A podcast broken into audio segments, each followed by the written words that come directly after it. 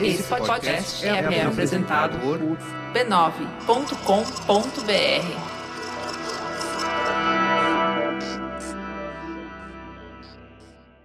Como vimos nos outros episódios, a nomeação de Sérgio Camargo à presidência da Fundação Palmares esteve cercada de polêmicas desde o seu início. Antes de assumir o cargo, em suas redes sociais, ele relativizou o impacto da escravidão na sociedade brasileira proferiu ofensas ao movimento negro e defendeu o fim do Dia da Consciência Negra. Esse histórico de opiniões garantiu a ele um lugar especial no governo de Jair Bolsonaro e gerou reações contrárias de lideranças e personalidades negras. Mas, diferente do que muitos achavam, inclusive eu, quando ele assumiu a presidência da Palmares, não ficou apenas polemizando nas redes sociais. Na verdade, tomou atitudes práticas que afetam centenas de milhares de pessoas negras. Já no início de sua gestão, através de uma portaria, sozinho ele excluiu sete órgãos colegiados e revogou a nomeação de diversos integrantes de comitês e comissões. Esses comitês e colegiados excluídos eram formados por representantes de comunidades quilombolas, lideranças de movimentos sociais e de religiões de matriz africana, que decidiam de maneira conjunta os rumos da gestão da Fundação Palmares.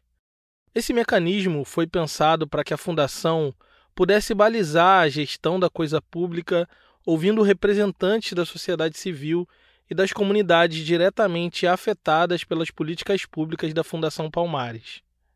Excluir esse mecanismo era mais um passo na direção da completa destruição do legado de Palmares. Como uma nuvem densa, escura, que anuncia uma forte tempestade, as primeiras ações de Sérgio Camargo avisaram que viriam tempos difíceis para a comunidade negra. A lista de declarações polêmicas do presidente da Fundação Palmares, Sérgio Camargo, aumentou. Dessa vez, durante uma reunião com assessores, ele chamou o movimento negro de escória maldita que abriga vagabundos. Isso aconteceu em junho de 2020. Ao que parece, um celular corporativo de Sérgio Camargo tinha sumido de sua mesa. Então ele marcou uma reunião para tratar do assunto e, sem saber que estava sendo gravado, acusou o movimento negro de ter causado aquilo tudo para sabotar sua gestão. Mas o mais interessante é que no áudio divulgado pela Folha de São Paulo, Camargo desnuda suas intenções em relação aos movimentos sociais focados na população negra e diz que não vai receber nenhum de seus representantes e nem destinar verbas para nenhuma de suas ações de políticas públicas. Invadir esse prédio aqui para me espancar, quem poderia ter feito isso? Invadir com a ajuda de funcionários aqui? Movimento Negro, os vagabundos do Movimento Negro. Se escolha maldita. Vou pôr meta aqui para todos os diretores. Cada um tem que entregar um esquerdista. Quem não entregar esquerdista vai sair. Em resposta ao vazamento do áudio, Camargo soltou uma nota à imprensa que só melhorou a leitura política do episódio. Em nota ao G1, Camargo disse que a gravação foi ilegal, que a Fundação Palmares está em sintonia com o governo Bolsonaro e que, infelizmente, ainda existem pessoas que não assimilaram esta mudança e tentam desconstruir o trabalho.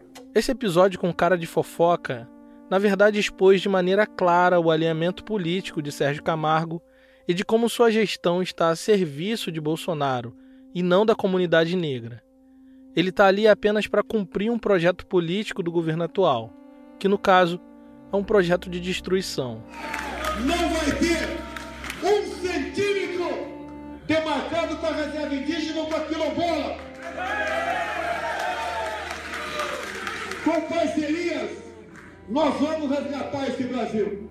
Esse é o então candidato Jair Bolsonaro em palestra dada em 2017 no Clube Hebraica, no Rio de Janeiro. Antes mesmo de ser presidente, Bolsonaro nunca escondeu seus planos para as comunidades indígenas e quilombolas. A promessa era sufocar as comunidades já reconhecidas e negar reconhecimento às milhares de outras que aguardavam a titulação e demarcação de suas terras.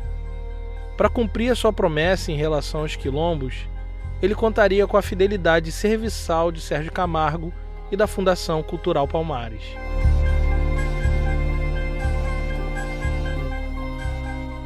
Meu nome é Tiago André e esse aqui é o História Preta. Você está ouvindo a série A Fundação. Episódio 3 Terras Invisíveis. Em 1988, a sociedade civil se mobilizou em torno da promulgação de uma nova Constituição que pudesse garantir direitos e deveres para a construção de uma nação mais justa pós-ditadura militar. O movimento negro viu nisso a oportunidade ímpar de incluir os direitos negados ou negligenciados nos últimos 100 anos de abolição da escravidão. A Constituição de 88, então, seria o parágrafo que faltou à Lei Áurea, aquele que teria garantido a dignidade e acesso aos direitos mais básicos da comunidade negra. Há pelo menos 10 anos, o movimento negro pautava possíveis soluções para a questão racial no Brasil.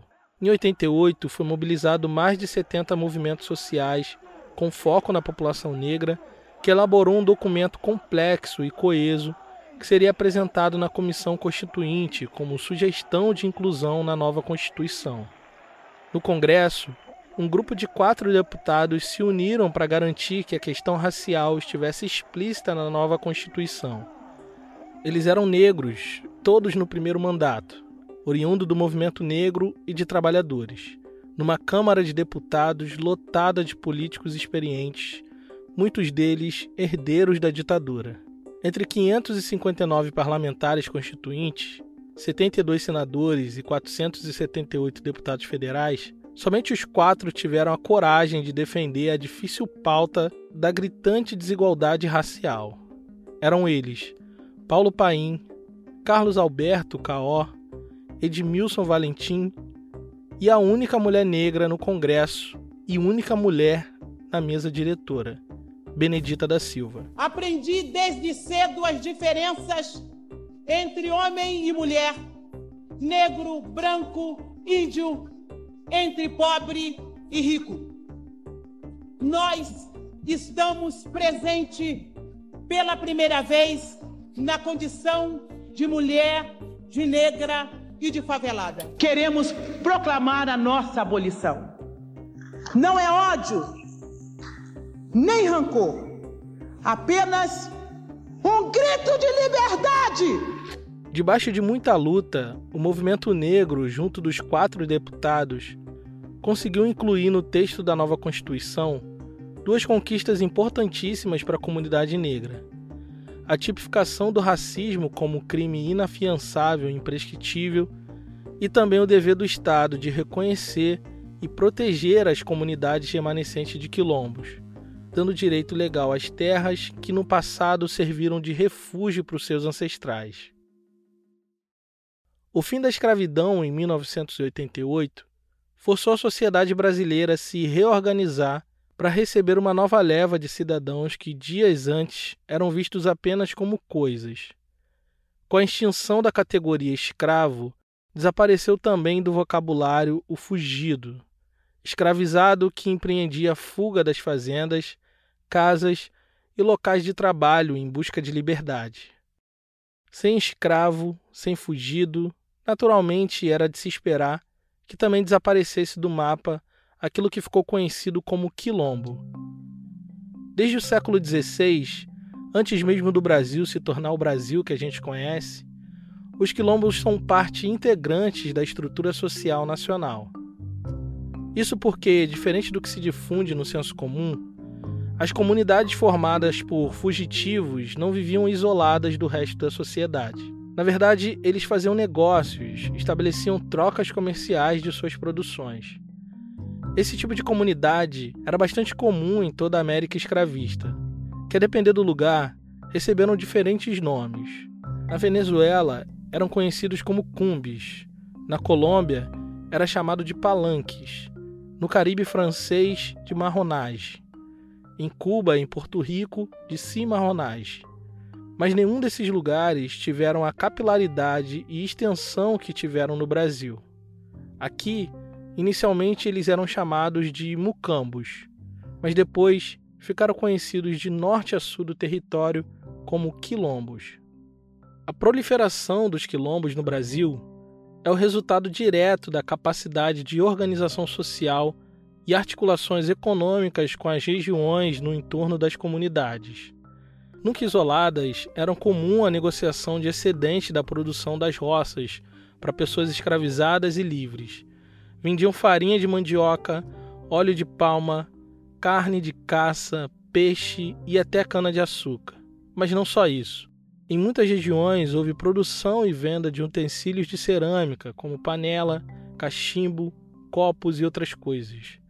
Então é seguro a gente falar que, próximo da abolição da escravidão, o brasileiro comum, sobretudo do campo, estava mais que acostumado a conviver com quilombos e quilombolas.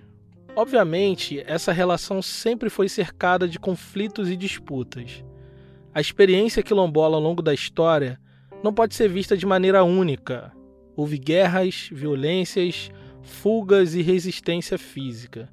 Mas também houve negociação, articulação e estratégia. De todo modo, o Estado brasileiro, seja colonial, imperial e depois republicano, nunca reconheceu a legitimidade dessas comunidades. Sua existência sempre teve fora dos limites da lei. E quando a escravidão foi abolida, o que se esperava é que não existisse mais comunidades quilombolas, porque, via de regra, elas são comunidades de fugidos da escravidão. E se não existe escravidão, não tem por que existir quilombo, certo? Mas como sabemos, não foi bem isso que aconteceu. Nos últimos anos da escravidão, os quilombos já não eram mais definidos exclusivamente por comunidades de fugidos. Muitos já tinham nascido de ventre livre e por isso não conheceram a escravidão. Então, essas comunidades mistas de livres e fugidos eram conhecidas e reconhecidas apenas como camponeses negros, apagando aos poucos a identidade quilombola. No pós-abolição, se intensificou o processo de apagamento histórico e geográfico dos quilombos. Isso porque as políticas públicas em curso no Brasil republicano não enxergavam a existência deles no censo populacional e agrícola. Aos poucos, esses camponeses negros, em sua maioria remanescentes de quilombos, foram transformados em caiçaras, caboclos pescadores e retirantes, menos quilombolas. Esse processo de apagamento, que era parte da ideologia de branqueamento racial em curso, isolou comunidades negras rurais pela falta de comunicação, educação, saúde e acesso a políticas públicas. Ao longo da história, foram estigmatizadas e desencorajadas a assumir a sua identidade quilombola. E apesar de muitas dessas comunidades preservarem suas tradições culturais, aos poucos as palavras quilombos e quilombolas foram desaparecendo do vocabulário do brasileiro comum, se tornando apenas um resquício longínquo na nossa história, um pedaço de terra invisível. Mas nos anos 70, um fenômeno interessante começou a acontecer.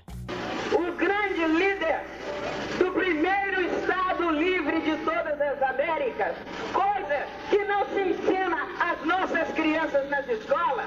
As nossas crianças não sabem. E quando eu falo de nossas crianças, estou falando de crianças negras, brancas, amarelas, não sabem que o primeiro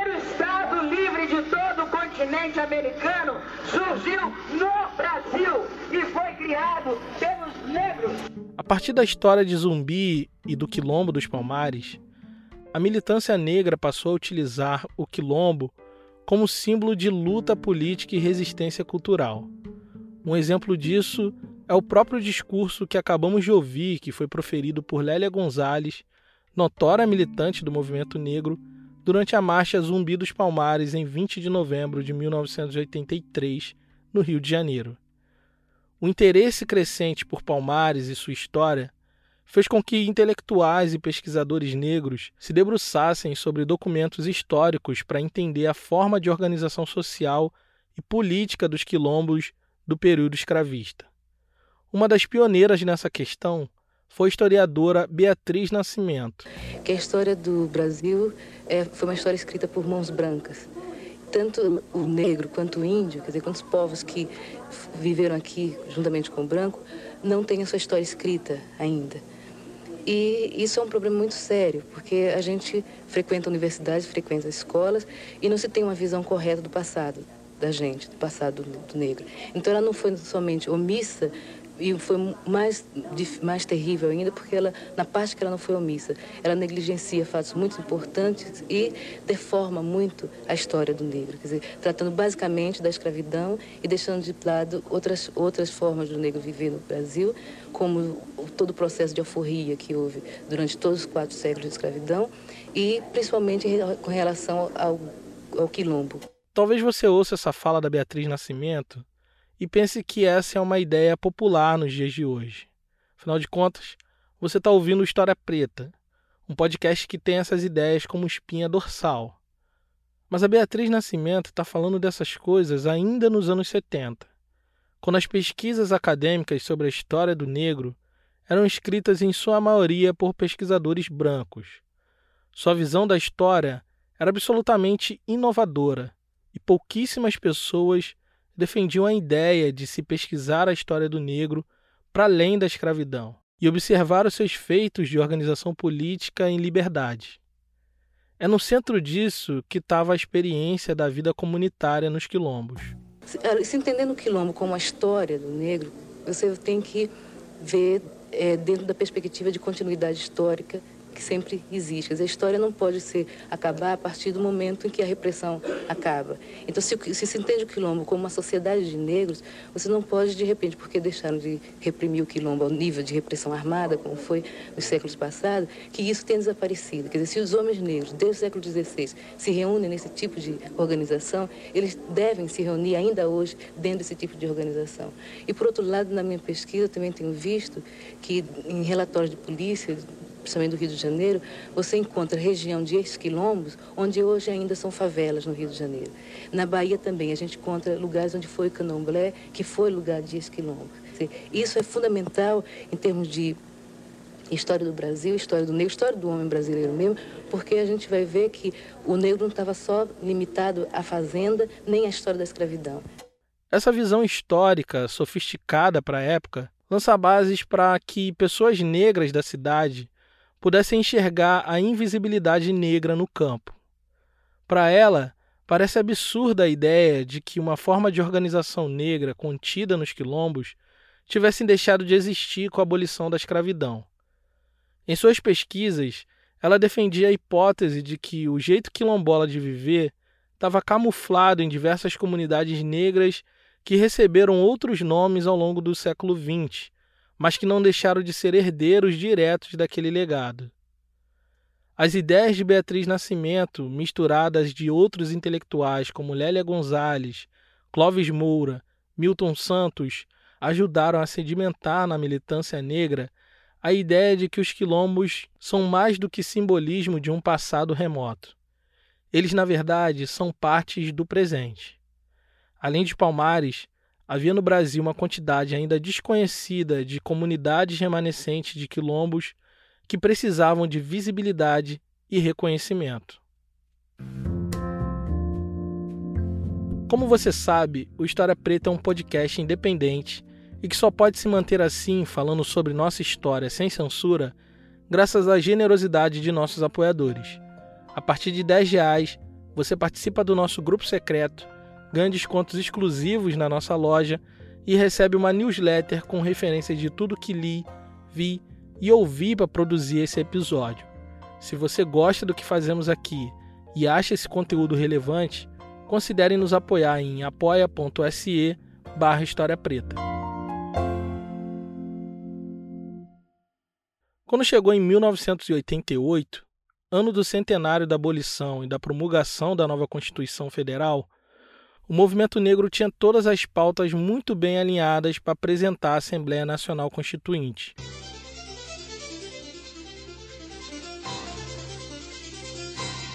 A Subcomissão dos Negros, Populações Indígenas, Pessoas Deficientes e Minorias, que integra a Comissão da Ordem Social, recebeu hoje um resumo de todas as reivindicações do movimento negro nacional. A sessão foi presidida pela constituinte Benedita da Silva, do PT do Rio de Janeiro nós temos que não somente sensibilizar o Congresso a fim de que possam entender essa proposta e dizer que não estamos de pires nas mãos, mas estamos nesse momento escrevendo uma parte da nossa história e que foi rasgada. Uma das pautas mais caras apresentadas pelo movimento foi justamente o reconhecimento e proteção das comunidades quilombolas.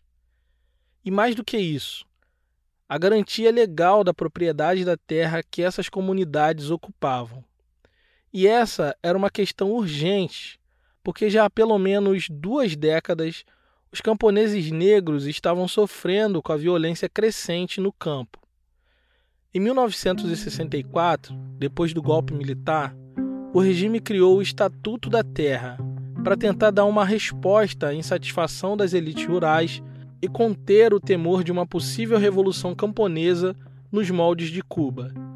As metas postas pelo Estatuto da Terra eram duas: a reforma agrária e o desenvolvimento da agricultura. A primeira não saiu do papel, mas a segunda recebeu um suporte robusto do governo que fortaleceu os grandes proprietários de terra e a monocultura. Isso afetou diretamente as pequenas comunidades negras que eram remanescentes de quilombos. O foco no suposto desenvolvimento voltado para uma economia de mercado fez subir os níveis de disputa por terra e território. Comunidades inteiras tiveram suas terras invadidas e tomadas por ações de grilheiros a serviço da especulação econômica. Essa escalada de violência sobre comunidades indígenas e quilombolas na década de 70 e 80 fez emergir uma inédita mobilização do campesinato negro em conjunto com o movimento negro urbano. Foi no Maranhão, estado que concentra a maior quantidade de comunidades negras rurais, que aconteceu o primeiro encontro que reuniu mais de 40 comunidades negras que pautaram a emergência da questão fundiária e da propriedade legítima de suas terras. Foi dessa articulação entre militantes urbanos e campesinos que saiu a inclusão das comunidades quilombolas no texto constitucional de 1988. O presidente da Constituinte assinou cinco exemplares originais da nova Constituição e, precisamente às 10 para as 4, fez a promulgação. Declaro promulgada o documento da liberdade, da dignidade, da democracia, da justiça social no Brasil. Que Deus nos ajude que isto se cumpra. Acontece que muita coisa não se cumpriu. A Constituição Federal garantiu às comunidades quilombolas o direito de propriedade de seus territórios. Mas, como a gente viu anteriormente, no pós-abolição, muitas dessas comunidades foram descaracterizadas e tiveram seu legado quilombola apagado. Para que recebessem a titularidade de suas terras, precisariam ser reconhecidas pelo Estado como remanescentes de quilombo. Mas como isso poderia acontecer se foi o próprio Estado que apagou as suas identidades? Bom, é bem aqui que entra o papel da mobilização das próprias comunidades quilombolas em conjunto com a única entidade negra de Estado, a Fundação Cultural Palmares. O Estado brasileiro só foi articular uma maneira de certificar e reconhecer a legitimidade de comunidades quilombolas em 1999. Isso mesmo, 11 anos depois da promulgação da Constituição. E deu à Fundação Cultural Palmares a responsabilidade de emitir os certificados de reconhecimento das comunidades quilombolas. Esse era um passo fundamental para conseguir a demarcação e propriedade de suas terras. Ou seja, o Estado só reconhece como quilombola aqueles que a Fundação Palmares diz que são quilombolas. Não vai ter um centímetro demarcado para reserva indígena ou para quilombola. Entendeu o tamanho do buraco que a gente se meteu com Sérgio Camargo na presidência da Fundação Palmares? Só para se ter uma ideia, a Fundação Palmares reconheceu mais ou menos 1.400 comunidades quilombolas de 2003 a 2010, durante os dois mandatos do Lula. A média se manteve parecida com Dilma e Temer, mas na gestão Bolsonaro, com Sérgio Camargo na presidência, a certificação caiu vertiginosamente com o menor patamar dos últimos 16 anos. Em 2020, foram reconhecidas apenas cinco comunidades quilombolas. Isso é absolutamente nada perto das mais de 6 mil comunidades que esperam ser certificadas e tituladas em todo o território nacional. Há dois aspectos. Né? Há o aspecto do preconceito, da discriminação, do racismo. Esse é o Carlos Moura, um dos fundadores e primeiro presidente da Fundação Palmares. E há o aspecto eh, da propriedade da terra, o latifúndio. Né? Isso vem das capitanias hereditárias, vem da cismaria, não é? Vem da lei de terras, né? é, do impedimento para que aqueles que não detêm o poder possam ser proprietários das terras. Né? Então, é essa, essas são as dificuldades para que as comunidades quilombolas possam existir é, pacificamente. Existir pacificamente e, e terem, digamos, os benefícios da sociedade e do Estado. De sua cadeira em Brasília, Sérgio Camargo passa o dia publicando polêmicas vazias no Twitter e no Instagram, para fabricar a próxima manchete polêmica e garantir mais alguns meses como presidente da Fundação Palmares. Afogado em ódio, a gente reage, denuncia e gera um monte de engajamento em suas redes sociais. E por trás dos panos, sob sua gestão, centenas de certificados de comunidades quilombolas estão pendentes, deixando famílias inteiras vulneráveis à violência por disputa de terras no campo. E hoje pela manhã foi confirmada a morte do quilombola José Francisco Lopes Rodrigues, de 55 anos, da comunidade Cedro, em Arari. Na última segunda-feira, ele e a neta de 10 anos foram baleados dentro de casa. A disputa pela posse de terras continua fazendo vítimas no, interior aqui do Maranhão. O estado é o segundo do país em número de conflitos agrários. Só neste ano foram registrados cinco assassinatos. O último caso foi ontem à noite, na zona rural de Arari. João de Deus Moreira Rodrigues, de 51 anos de idade, não conseguiu escapar dos tiros disparados por dois pistoleiros ontem à noite e morreu na porta de casa, na zona rural de Arari, a 165 quilômetros da capital. Em 1888, depois da abolição, houve a promessa de liberdade e de um futuro promissor para essas comunidades que resistiram durante séculos de escravidão. Cem anos depois, em 1988, uma nova chance pôs a militância negra da cidade e do campo na vanguarda de reivindicações por direitos negados. Conseguiram conquistas históricas na promulgação da Constituição. Construíram do zero uma instituição de Estado para zelar pelos interesses da comunidade negra e deram a ela o nome de um quilombo, o mais significativo deles, Palmares. Mas ainda assim, mesmo assim, nada disso foi capaz de dar visibilidade aos milhares de camponeses negros vivendo em comunidades quilombolas. Longe das vistas, suas memórias, suas lutas, suas terras permanecem invisíveis.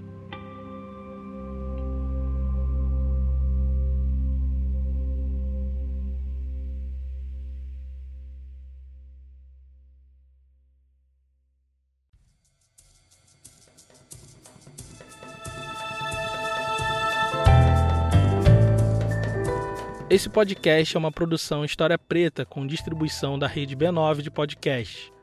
Esse episódio só foi possível graças à contribuição generosa de nossos apoiadores. Se você gosta do nosso trabalho, considere nos apoiar em apoia.se barra História Preta. Gerência da Comunidade Carolina Ferreira. Identidade visual Raimundo Brito e Estúdio Duna. Trilha sonora é da Blue Dot e Epidemic Sound.